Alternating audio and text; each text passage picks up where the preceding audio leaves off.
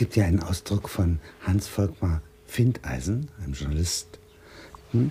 Ähm, wie gemein muss ein Gemeinwesen sein? Mhm. Das ist die Frage nach der Strafe. Ja. ja. Wie gemein muss ein Gemeinwesen sein? Das ist nicht mehr wie gemein darf ein Gemeinwesen sein, auch nicht wie gemein kann, sondern wie gemein muss ein Gemeinwesen sein. Er spricht, es spielt auf mehrere Aspekte an. Es ist eine, eine Sendereihe, die in, in verschiedenen Ländern zu Gast war, unter anderem Südafrika, also wo der Umbruch jetzt ist, wo es eine Wahrheitskommission gibt, ja, wo Wahrheit erstmal überhaupt hergestellt werden muss. Dann gar war, nicht Strafe, nicht? Nein, nein, man wird nur bestraft ja. Ja, für ähm, äh, Straftaten, die während der Apartheidspolitik ja. Äh, begangen wurden, wenn man nicht sich diesem offenen Bekenntnis, dieser öffentlichen Darstellung von Sachverhalten. Das ist ja eigentlich auch sehr wichtig, ne? auch in unserem, das ist ein bisschen verloren gegangen, ja, durch die Zivilisierung der Strafe ist sie auch eigentlich immer, wenn man so will, immer weiter von der Öffentlichkeit entfernt. Überhaupt das Wort Strafe, das hat ja sehr viele Wandlungsprozesse durchgemacht. Was ist die ursprüngliche Form oder was steckt in diesem Strafen? Die Strafe ist die, das Wiederherstellen des Gleichgewichts. Der Frevel ist begangen, das Gleichgewicht ist gestört, die Strafe stellt es wieder her. Hm. Das heißt, zunächst einmal ist etwas Kultisches damit verbunden. Ja. ja eigentlich etwas Religiöses. Eine Reinigung. Das ist eine, eine Reinigung. Reinigung. Ja, ja. Also so ähnlich, als ob der, äh, ich könnte auch ein Gottesurteil nehmen. Ja. ja. Ich könnte den Zweikampf nehmen. Ich könnte die Wüstung vollziehen. Die Wüstung ist im Sachsenspiegel ja. äh, der Vorgang, dass wenn in einem Haus ein Mord begangen wurde, das Haus niedergerissen wird. Die Tat wird ungeschehen gemacht. Ja, die Heiligkeit des Hauses ist gestört. Ja. Ne? Da ist also wir haben das jetzt alles auf die Person und auf die Frage der persönlichen Schuld reduziert. Das ne? seit 300 Jahren. Ja, und in früheren Zeiten hat man natürlich äh, die Umwelt mit einbezogen, weil man auch wusste, dass die Person... Die Tat muss beseitigt werden. Die Tat muss beseitigt werden und dass die Umwelt, in der die Tat geschehen ist. Ja, also Umwelt nicht jetzt im Sinne von, von, von Luft, Wasser und so weiter, sondern Umwelt, die soziale Umwelt. Und das Umfeld, kann man vielleicht sagen, das Umfeld der Tat. Ähm, also ursprünglich ist es eine, äh, die Strafe eine rituelle Form, ein Talion. Ja? ja? Also es muss dem Täter geschehen, was seine Tat wert ist. Es muss die Tat aus der Welt geräumt sein. Es muss wieder Gottes Welt hergestellt werden ohne das Verbrechen. Das ist so die ursprüngliche Form. Ja. ja? Und ob da einer jetzt äh, äh bestraft wird am Leib ja, oder gefangen gesetzt wird. Das ist die zweitrangige Frage. Ist das richtig? Die, die, erste, der, die erste Aufgabe ist, dieses aus der Welt zu schaffen. Wenn ja? also der Papst nichts weiter macht als ein Urteil, ja. ja äh, er kann es nicht mehr vollstrecken im Einzelnen, dann ist es dennoch Rechtspflege. Ja. Also nochmal die Komponenten, die in der Strafe stecken. Das eine, ich lasse mal jetzt das religiöse Element, mhm. ja, man muss die Welt wieder reinigen vom Verbrechen, ja. einmal außen vor, weil es ja Mittelalter ist. Ja. Ähm, es gibt jetzt etwas anderes, nämlich die Kennzeichnung, was ist rechtens. Ja, die öffentliche Darstellung. Dies ist böse, dies ist nicht böse. Da ist ein Unschuldiger, ja, hier ist Schuld. Und dies möglichst markant. Ja, aber hier haben wir auch wieder die Schwierigkeit, wenn wir uns die neuere Forschung dazu anschauen, dass der Gedanke weder der Generalprävention noch der Individualprävention, den wir benötigen, um diese Art, wie wir Strafen zu rechtfertigen, der, äh, der funktioniert nicht. Die Forschung zeigt, speziell bei denen, die ähm, sehr stark auffällig werden, also die jungen Männer zwischen, äh, jugendliche junge Männer zwischen 15 und 25, der Gedanke an die Strafe schreckt die nicht ab. Die Erwartung, die sichere Erwartung der Strafe schreckt sie nicht ab, außer bei Bagatelldelikten, also bei, bei, bei Eigentumsdelikten oder Schwarzfahren oder sowas. Je schwerer die Straftat, also je mehr sie andere Menschen in Mitleidenschaft zieht, ja, in Mitleidenschaft zieht, umso weniger wirken diese beiden großen Säulen, auf denen dieser Balken Individualprävention, der Täter soll umerzogen werden, Generalprävention, eine das soll unbekannte Zahl äh, von Tätern soll abgeschreckt ja, werden. Beides nicht. funktioniert nicht. Nein. Also die Forschung, auch in unserem Land jetzt, man muss da gar nicht nach Amerika schauen. Der, der Karl Schumann hat eine Forschung dazu gemacht, im, im, großen Rahmen und methodologisch sehr, sehr aufwendig und sehr sorgfältig, die zeigt, dass Jugendliche nicht, sich nicht abschrecken lassen. Er hat dann ein Jahr später geguckt, wie viele von denen straffällig geworden sind und so weiter. Er hat diese ganzen Bedingungen versucht zu isolieren. Was dabei rauskommt, unterm Strich, ohne dass man es jetzt ausführen kann, ist... Jugendliche, je schwerer die Straftat, umso mehr wirken dynamische Faktoren. Das, was gerade passiert, was ansteht, die Situation, die Kumpels, die dabei sind, die Situation des Opfers und so weiter und so fort. Das wirkt. Der Gedanke an eine Strafe, der kommt überhaupt nicht auf bei diesem der Geschehen. Der wirkt nicht ja. in die Situation hinein. Ja, der wirkt überhaupt, der ist gar nicht da. Der spielt überhaupt keine Rolle. Und die Wahrscheinlichkeit, jetzt erwischt zu werden oder hoch bestraft zu werden, spielt auch keine verhaltensprägende Rolle. Man, äh, Schumann hat die Jugendlichen gefragt, was glaubst du, was passiert, wenn du dieses oder jenes tust? Und diejenigen, die sagen, ich glaube, dass dann was ganz Schreckliches passiert, tun es trotzdem. Ja, es ist was anderes, wenn wir hier sitzen und, und, und, uns unterhalten darüber. Dann kann ich mir das rational klar machen, was mich da unter Umständen Im erwartet. Moment von Taten, nicht. die auch in Gesellschaft begangen werden, zu mehreren begangen werden. Nein, ja? ist nicht da. Wirkt nicht hinein. In einer anderen Wissenschaft, in der Medizin, würde man schwer ins Nachdenken geraten. Ja? Oder sagen wir mal in der, in der äh, Körper, äh, äh, Teilchenphysik, wenn man sagt, zwei wesentliche Säulen. Ähm, die das Theorie begründen, die sind leider gar nicht da. Ja? ja? Das Ding schwebt irgendwie im Raum und, und, und zwar ziemlich steuerlos. Sozusagen planwirtschaftliche Justizbehörden. Würde ja. man schwer ins Nachdenken kommen. Ne? Ja. Und wir tun uns sehr schwer damit, weil natürlich dieses Strafrecht äh, nicht so sehr die Säule ist, die das zweckrationale Handeln des Strafenden oder des Strafens begründet, sondern eine Säule unserer Zivilisation. Jetzt gibt es ja zwei Prozesse, die ganz deutlich in der Welt ähm, ihren Platz äh, ergreifen. Das eine ist die Globalisierung ja. äh, und das andere ist die Zunahme an Raffinement des Verbrechens. Man kann doch sagen, äh, so etwas kann man doch sagen. Ja. Das sind moderne Mittel, ja, die dem Verbrechen zur Verfügung stehen. Grenzüberschreitung ja. ist möglich. Elektronik. Ja. Und umgekehrt ist äh, in der Globalisierung die Gefährdung ja, äh, großer Besitzstände ja, sehr viel größer. Also gewissermaßen die ganze, der ganze Planet wird von Versicherungsbedürfnissen ja, umfasst. Für diejenigen, die was besitzen. Ja. Für die anderen nicht. Nein. Aber der Mensch, der Einzelmensch, ja, auch der Täter, wird sehr viel kleiner, ja, gesehen von einem globalen äh, Standpunkt ja. eines großen Apparates. Ja.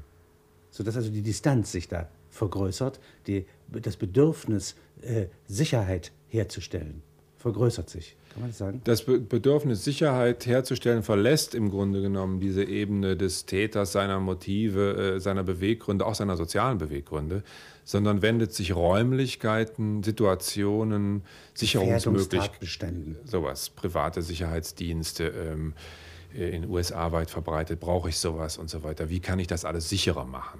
Da spricht hier Findeisen von einem äh, Ausgrenzungsmechanismus, ja. der immer mehr Platz greift. Ja?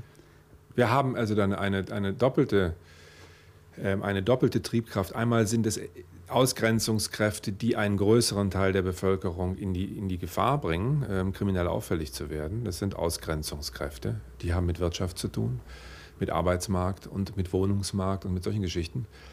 Ähm, dann gibt es, ist die, die Strafe selber, wenn sie vollzogen wird, hat sie einen sehr stark ausgrenzenden Charakter. In einer Zeit, in der ein Strafgefangener wirklich keine Arbeit mehr kriegt. Ja, und in der der Strafvollzug unter diesen Bedingungen von zwei Dritteln äh, nicht in unserer Kultur geboren, überlastet, übervoll, Drogenhandel, natürlich auch keine Berufsausbildung mehr bieten kann. Das war vor 20 Jahren auf, anders. Wenn wir jetzt in die USA gucken, mhm. äh, kann man da sagen, dass wir da unsere Zukunft ja, auf kriminalpolitischem Gebiet etwa sehen, wenn es dort heißt, also einschließen und den Schlüssel wegwerfen als Lösung, also die Verwahrung von Kriminellen. Im Moment ist es die Sicherheitsverwahrung so ein bisschen der Zustand.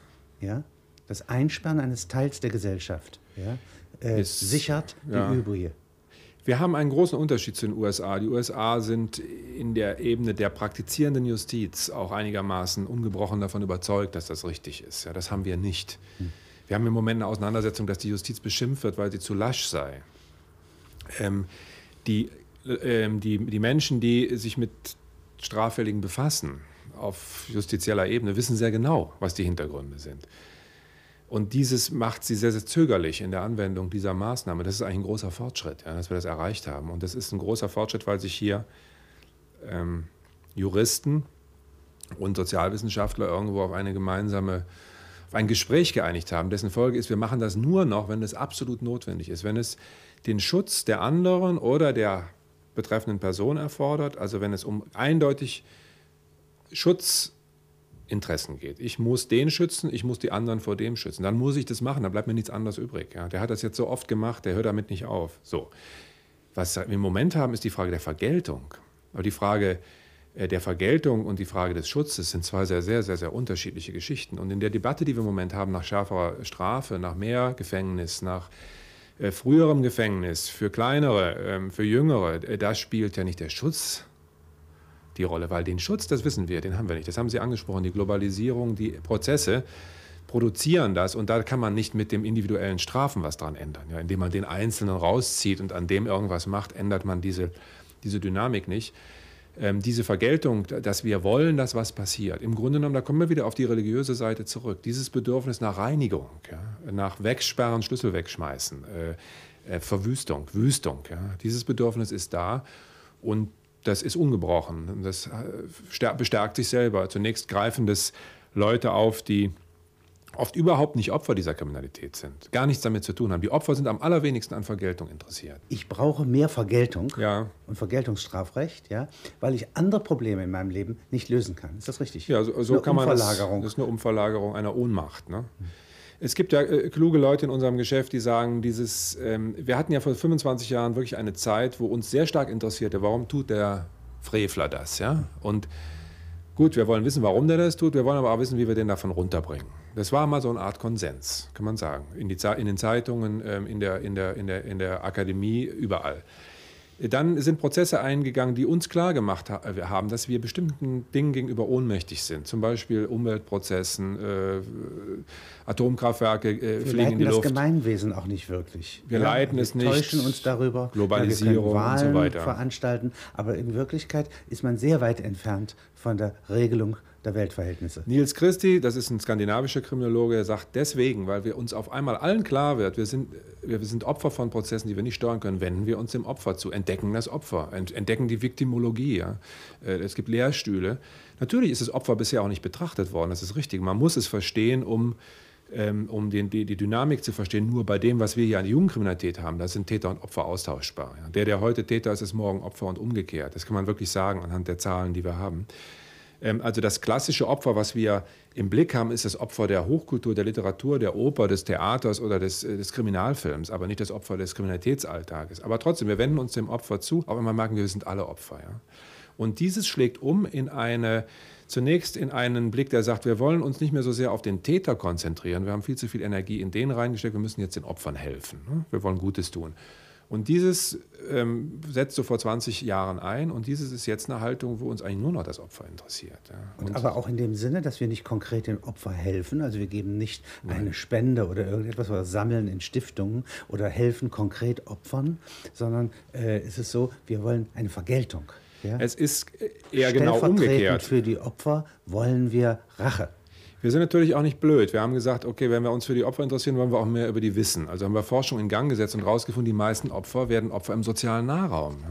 Frauen werden von ihren Männern geschlagen, Kindern werden missbraucht, von, von Familie, Freunden, Bekannten der Familie. Das heißt, der, das meiste, was an Gewalt passiert, passiert in Räumen, die uns eigentlich heilig sind. Und dagegen können wir unglaublich wenig tun.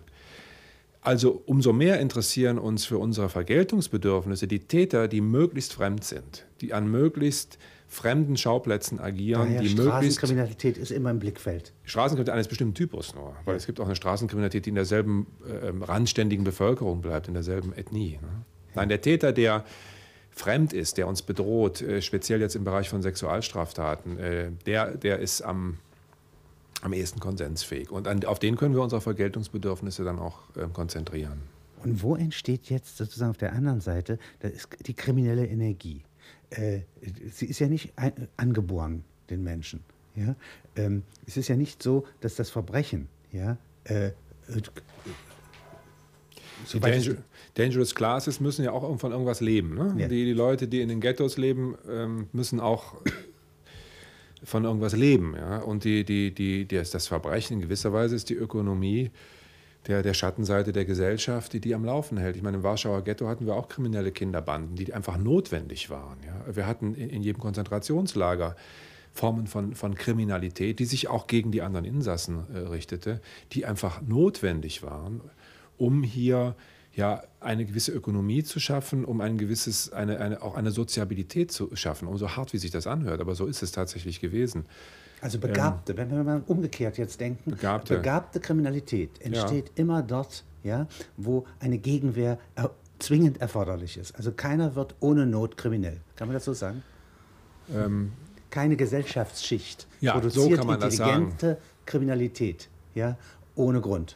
Man kann es umgekehrt sagen, je eindeutiger ich Kriminalität mit einer bestimmten Gesellschaftsschicht assoziieren kann und je größer der Konsens darüber ist und die moralische Verwerfung, umso angenehmer ist das Leben oberhalb dieser Schicht. Ja, ungebrochener. Die Begabtheit ähm, in Kriminalität äh, ist ja das, was ähm, die großen Firmen und Konzerne, soweit sie nicht sich ethischen Leitbildern verpflichten und sich auch daran halten, ist ja auch das, was die am Laufen hält. Ich meine, die Untersuchungen zeigen ja auch, dass die kriminellen jüngeren Managern von älteren planmäßig nicht nur angelernt, sondern auch in diese Kriminalität sozialisiert werden, indem ihnen die moralischen Skrupel, das Gewissen von den Älteren, die ja eigentlich ihre Vorbilder sein sollen, ausgeredet wird. Das hat man sehr genau untersucht, interessiert sich nur keiner so stark dafür. Also was, die Russenmafia ist da interessanter immer oder die italienische Mafia oder sowas. es gibt eine Wirtschaftskriminalität, ja, Aber sicherlich, die ja. in dieser Weise äh, gewissermaßen auch durch Entschuldung, also die Oberen übernehmen die Schuldgefühle, ja, und die Unteren exekutieren die Straftaten. Die Oberen übernehmen die Schuld, ähm, sie tragen die Schuld, sie sagen, es ist für die gute Sache.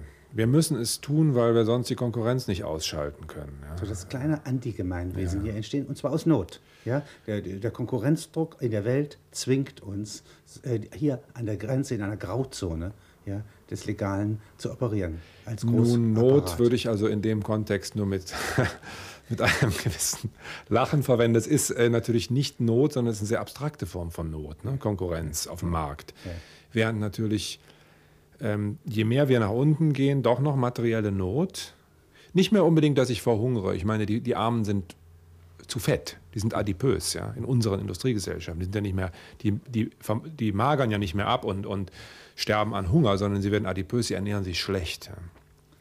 Die Armen, die ehemaligen Ureinwohner, alle die, die in diese unteren Abteilungen der Gesellschaft gedrückt werden und dort über Generationen bleiben, zementiert. Die werden dick. Die haben keine Materie also keine Not des Essens mehr, aber die Not drückt sich halt anders aus. Die Manager sind schlank. Ne? Jetzt mal, wenn Sie mir beschreiben, wie entsteht so etwas Seltsames wie die Mafia oder die Camorra. Ja? Also im Süden Italiens und ja. in Sizilien entsteht eine Kriminalität besonderer Prägung, die jetzt auch in die EG-Behörden eindringen könnte. Ja.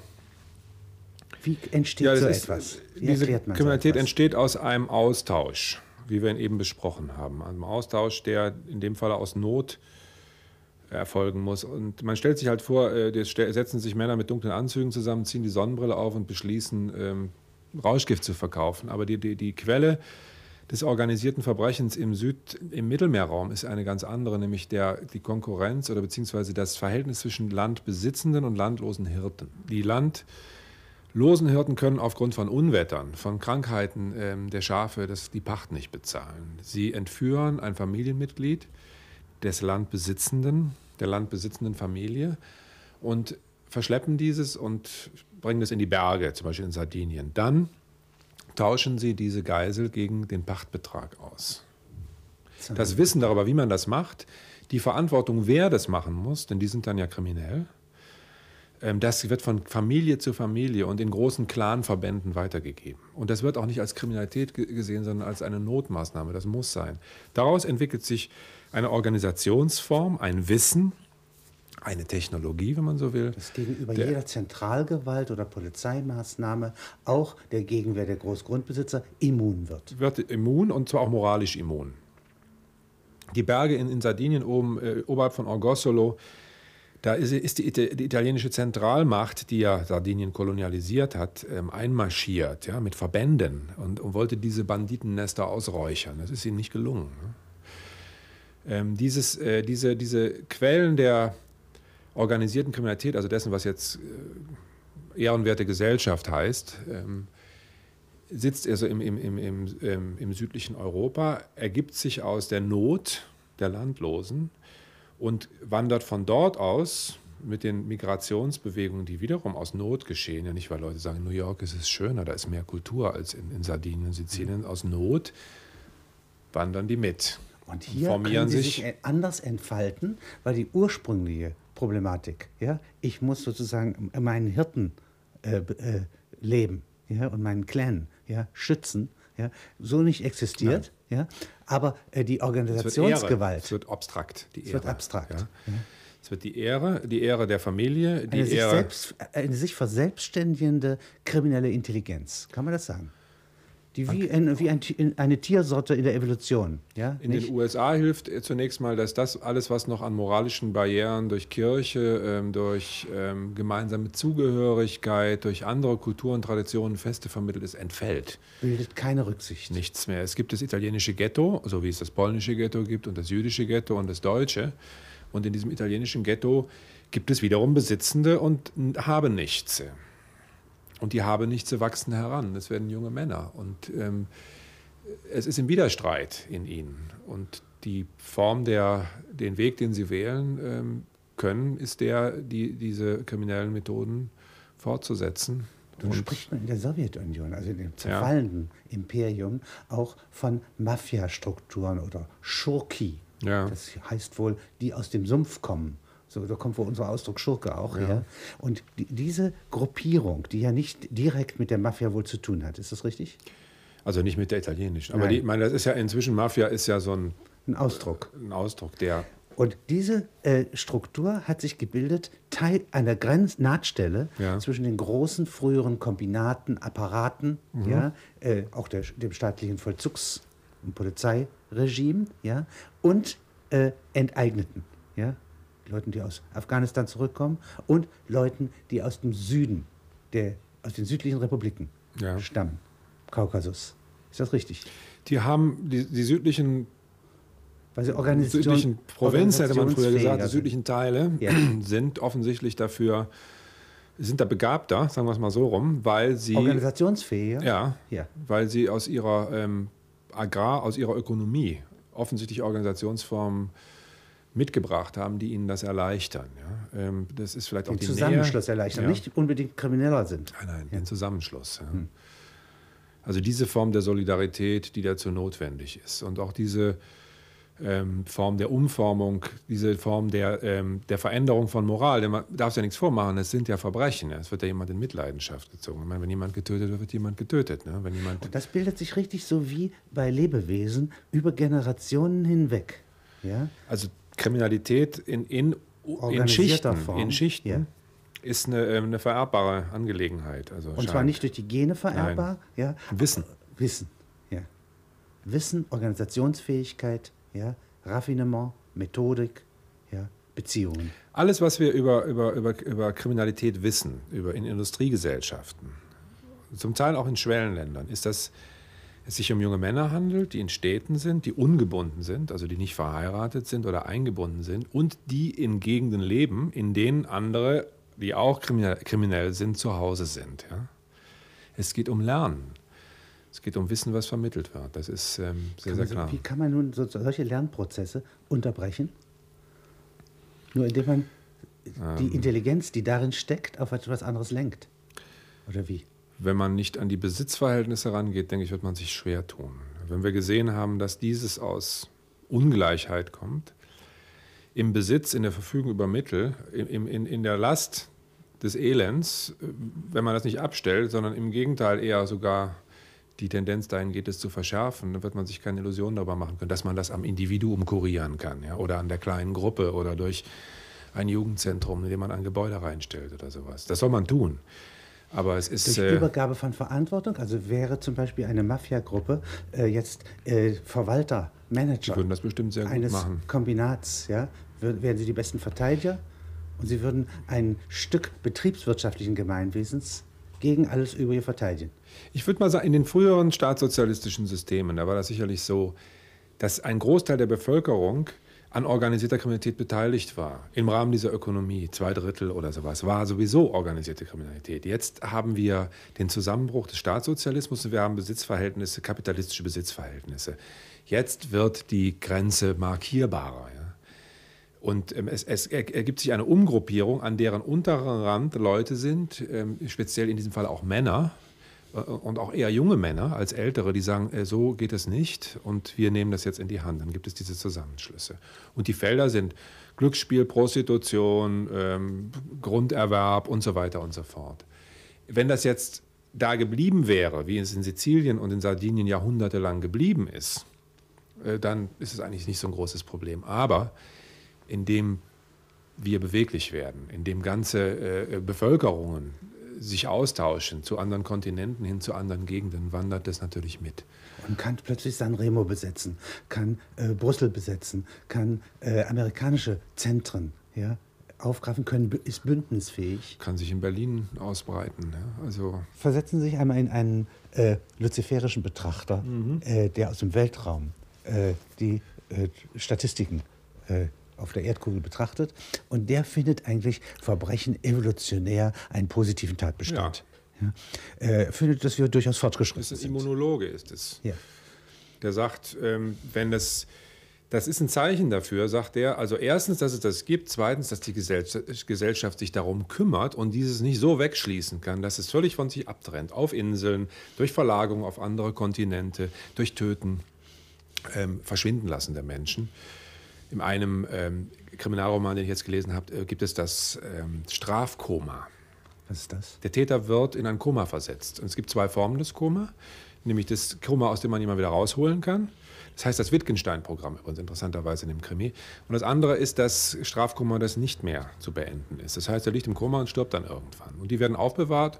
Da braucht man keine Wärter mehr, man braucht keine Programme mehr, man braucht keine Bewährungshelfer mehr, nichts mehr. Und diese zwei Formen gibt es der Reaktion auf, auf, auf schwere Kriminalität. Da sagt er, wenn das gelingt, also der vom Mars jetzt, der von außen guckt, wenn es gelingt, dieses durch komplette Exklusion wegzumachen, sodass die Gesellschaft sich ihrer normalen Kriminalität nachgehen kann, ohne dabei ein schlechtes Gewissen zu haben. Ja.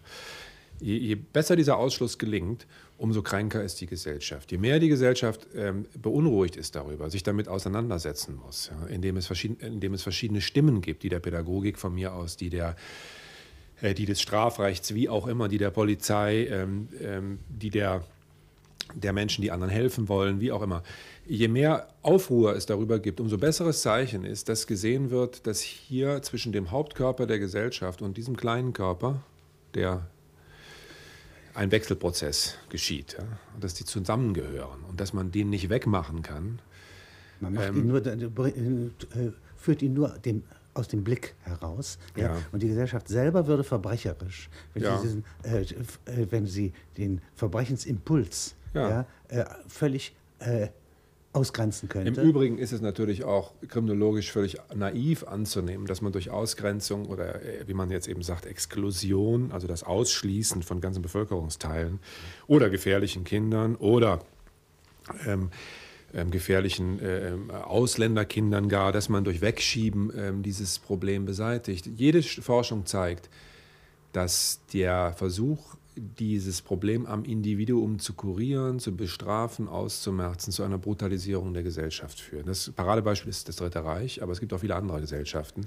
Je mehr dieser Ausschluss in so einem Reinigungsmodell perfekt ist, die Gesellschaft soll hygienisch werden, ja, sie soll sauber werden, wir wollen die weghaben. Ja, umso brutaler äh, wird sie, umso widerwärtiger wird sie eigentlich. Das heißt, an der Generalprävention ja. Ja, äh, lernt die Gesellschaft die Brutalität schneller, ja, als ein Individuum ja, äh, überhaupt gestraft werden könnte. Die, die, die, die speziell als die Todesstrafe. Ja. Äh, damit verbindet sich ja der Glaube, äh, dass man damit nun also zwei Fliegen mit einer Klappe schlägt. Ne, man, der kann das nicht mehr wieder tun, ja, der, und, zweit, und, und, und sein Beispiel schreckt ab. Ja.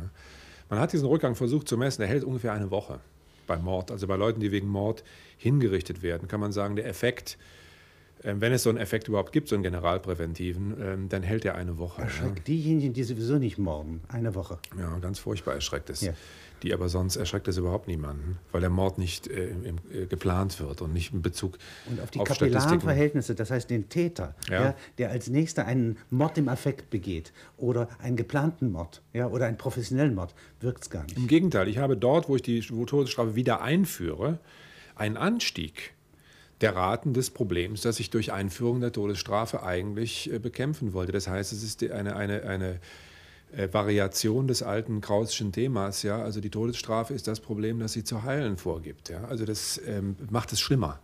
Gibt es Forschungen darüber, ob äh, Kriminalität einen evolutionären Vorteil enthält? Dass also Gesellschaften oder Gruppen äh, sich äh, leichter entwickeln, also ihre Gene schneller vermehren, ja?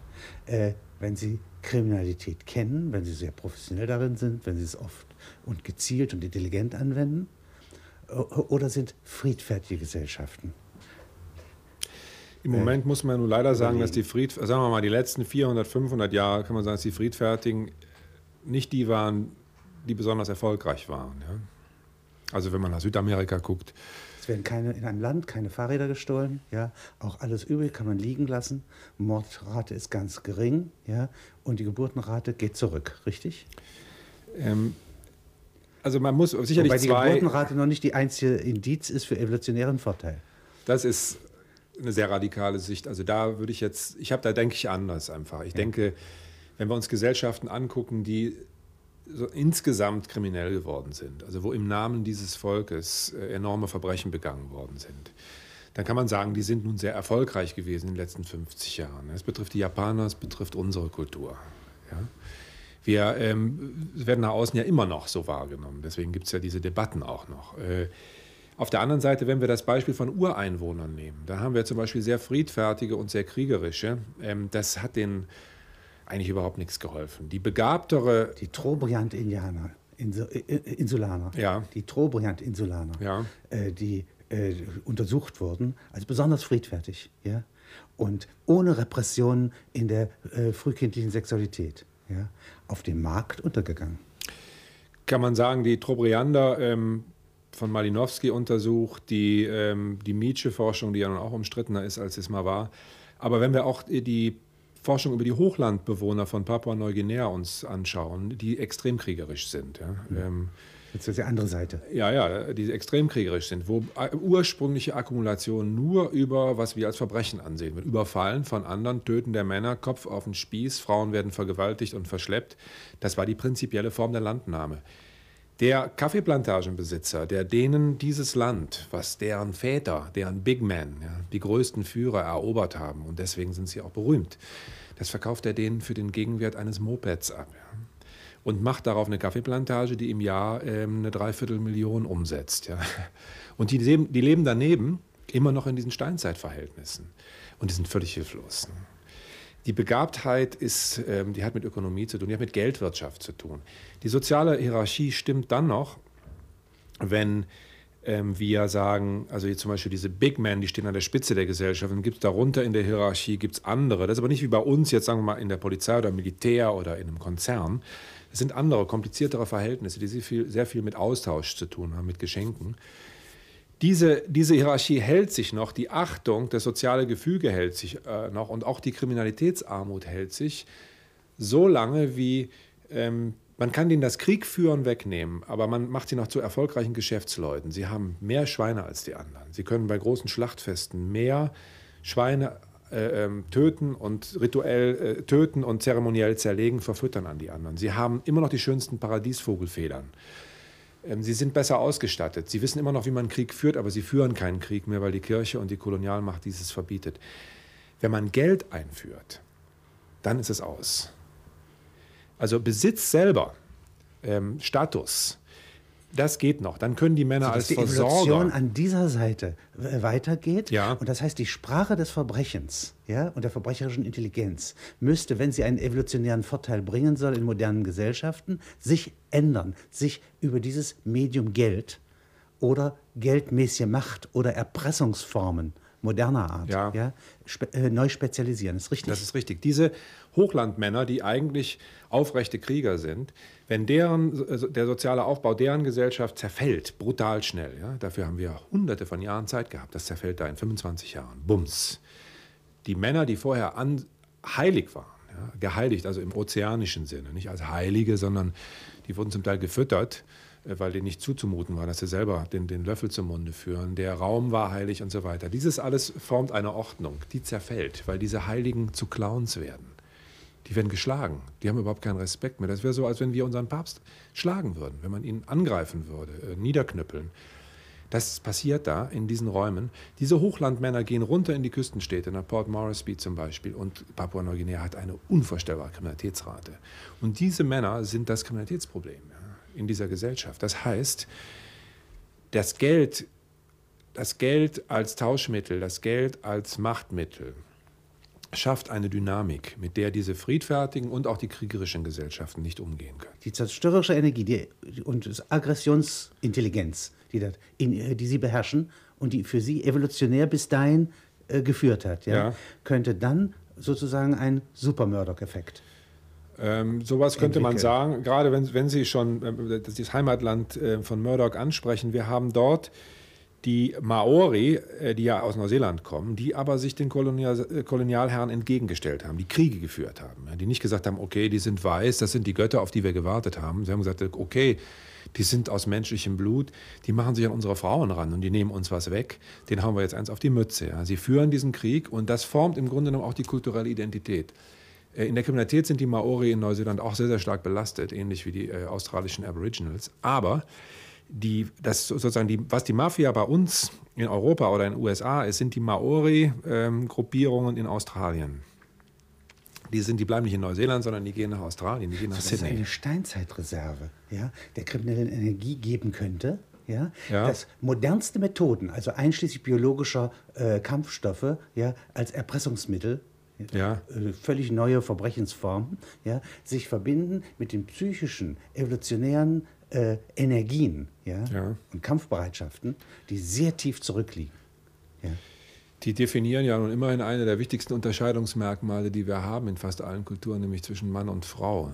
Und äh, wir glauben da inzwischen natürlich nicht mehr daran, dass es so ist, dass Männer aggressiver sein müssen, weil sie irgendwelches im Körper haben oder in den Genen, was sie so macht. Aber dieses Wissen, was sich über tausende von Jahren angelagert hat und dieses bestimmt, wie Kinder, wie Jungs und Mädels im Sandkasten miteinander umgehen oder im Kindergarten, trotz aller, äh, aller feministischen und, und pädagogischen Bemühungen, hat man das ja nicht wesentlich geändert. Hier gibt es zum Beispiel die Drücker-Lady, ja, ja äh, Lady Kalaschnikow. Wenn Sie mir das mal schildern, was sind Drücker?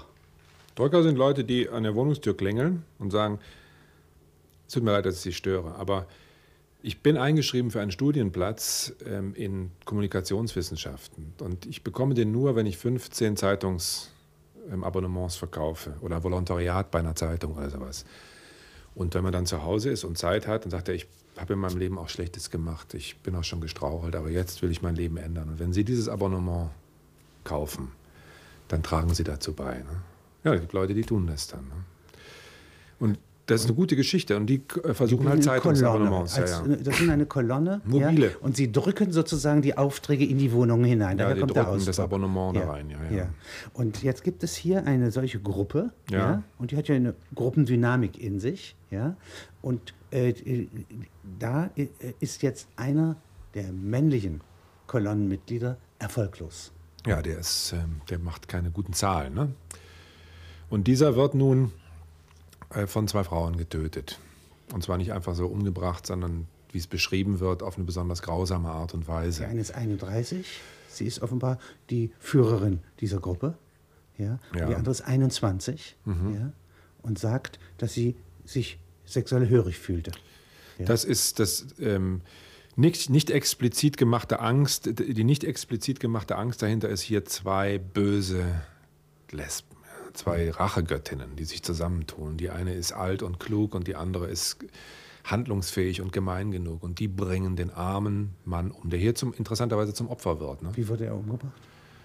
Äh, wenn, das, wenn die Beschreibung so stimmt, wie sie, wie sie im Moment ähm, in der Presse steht, ähm, zunächst gequält mit, mit Stichwaffen, dann muss er sein eigenes Grab schaufeln, dann wird ihm der Schädel gespalten ähm, und dann wird er vergraben. Wenn Sie mal den Ausdruck gemein, ja, ja. das ist gemein, ja. wenn Sie mir den mal nach seinen Facetten analysieren. Ja, der ist geme gemein ist eine, eine, die Zufügung eines Übels. Ja? Das ist ja das Problem beim Strafrecht. Das ist eine Übelzufügung, das wissen wir ja. Und das, insofern ist das eine Gemeinheit. Ne? Nur, Was ist Gemeinheit? Das Strafrecht dosiert Heimtücke, das. Äh, versteht man. Das ist Hinterlist. Äh, das Opfer konnte nicht darauf reagieren. Es das ist ein Machtverhältnis drin. Im Gemeinen erhebe ich mich über den anderen zusätzlich. Ich füge ihm Schaden zu und genieße noch einmal den Schaden. Und wenn dieses dann, wenn ich das alleine mache als Täter, ist es schon schlimm genug, aber wenn ich das als Gruppe mache, ist es noch schlimmer. Und wenn ich das als Stadtteil mache oder als Gesellschaft mache, dann ist es. Ähm wenn ich sage, mein Liebhaber war ein gemeiner Hund, ja. ich liebte ihn dennoch, was würde das gemein hier bedeuten? Gemein heißt, dass ich durch ihn gequält wurde, ähm, durch äh, ihn Schlechtes erfahren habe oder dass er seine eigenen Interessen vorangestellt hat, wie auch immer. Es gibt auch den Ausdruck Gemeingut. Ne? Also gut wird durch diesen extremen Gegensatz zu besonders gut. Ja? Also die Nein, Gemeinwesen und Gemeingut ja. ja und Gemeinplatz. Ich meine jetzt nicht Gemeingut, sondern Ausdrücke. Die Sache war Gemeingut. Wie kommt es darauf, ja. wie kommt es darauf äh, dass man, sagen wir mal so, der gemeine Scharführer der SS, ja, äh, voller Gemeinheit, ja, nicht, betrog er seinen Kunden. Ja, gemein. Äh, das ist sehr äh, gut. Das ist äh, der gemeine, der gemeine Feldhase, ja? ja. Der hat ja nichts Gemeines. Der frisst die Möhren wie die anderen. Ja? ja. Aber er ist der gemeine Feldhase. Ja. Während der gemeine Liebhaber was anderes ist. Es kann beides sein. Das ist ein Ausdruck, der. Ein Mord voller Gemeinheit. Was hieß das? Das heißt, ein Mord, der eben über die Affekthandlung hinaus ähm, einen quälerischen Bestandteil hat, der offensichtlich ist, ne, wie dieses hier. Ja? Also das ist äh, eine, eine Schädigung über dieses sowieso schon schlimme Maß hinaus. Und dieser Ausdruck gemein, der in Gemeinwesen Gemeingut, aber auch Gemeingut, hm. ja, nämlich supergut, hm. klasse, fast schon geil, ja, hm. äh, da drin ist, zeigt, dass die Bestimmung dessen, was gemein ist, immer nur aus den Personen, aus der Situation geschehen kann. Das ist im Grunde genommen ein Chamäleon, dieser Ausdruck gemein. Ja. Er kann beides sein. Er kann das extrem Schlimme sein, er kann aber auch das extrem Allgemeine sein, ja. das, was alltäglich ist. Und ähm, deswegen ist der Ausdruck gemein Gemein eigentlich gewöhnlich. Gemein ist ja. eigentlich ein äh, ständischer Ausdruck zunächst. Ja. ja. Das machen feine Leute nicht, ja, Besitzende nicht, nee. ja, und arme Leute. Das ist ein Ausdruck, der der Differenzierung dient. Ja. Und dann wird das, was die Unteren tun, nämlich die gemeinen Leute, wird zum gemeinen Handeln. Ja? Und das wird dann zur gemeinen Charaktereigenschaft oder als Zeichen für eine Beziehung, ja, für ein Verhältnis zwischen zwei Menschen oder mehreren ein Menschen. Eigenartiges Wort, ja. weil es in der Herkunft ja, eine vollkommen verquere äh, äh Betrachtungsweise viele, ja. hat, nämlich von oben nach unten. Ja. ja und dann äh, je nach Betonung und Zusammenhang äh, völlig verschiedene Bedeutung haben kann. Ich kenne kaum einen Ausdruck, der so lässig mhm. zu gebrauchen ist. Ja? Also ein Anblick grässlich und gemein, darum zog mhm. ihn der Senat auch ein. Ja, ja. Äh, während äh, äh, es kann auch sein, äh, ein gemeiner Hund ist ja nicht, nee. Äh, kann ja auch zärtlich gemeint sein. Das kann auch ein Kompliment sein, ja. Ja, aber dann gibt es Gemeinheit, ja, äh, als Kernpunkt, als Steigerungsform des Verbrecherischen. Ja. Man müsste mal schauen, wie der Ausdruck ins Französische oder ins Englische übersetzt wird. Für, Im Englischen ist common, ja? Common ja. von commoner, das ist der gemeine Mann. Und das ist die Grundlage Common hat aber, Sense. Ja, hat aber keine, ja. ähm, keine negative. Nein. Ähm, Nein. He was very common kann heißen, er benahm sich sehr hoch ja. oder ja. aber ähm.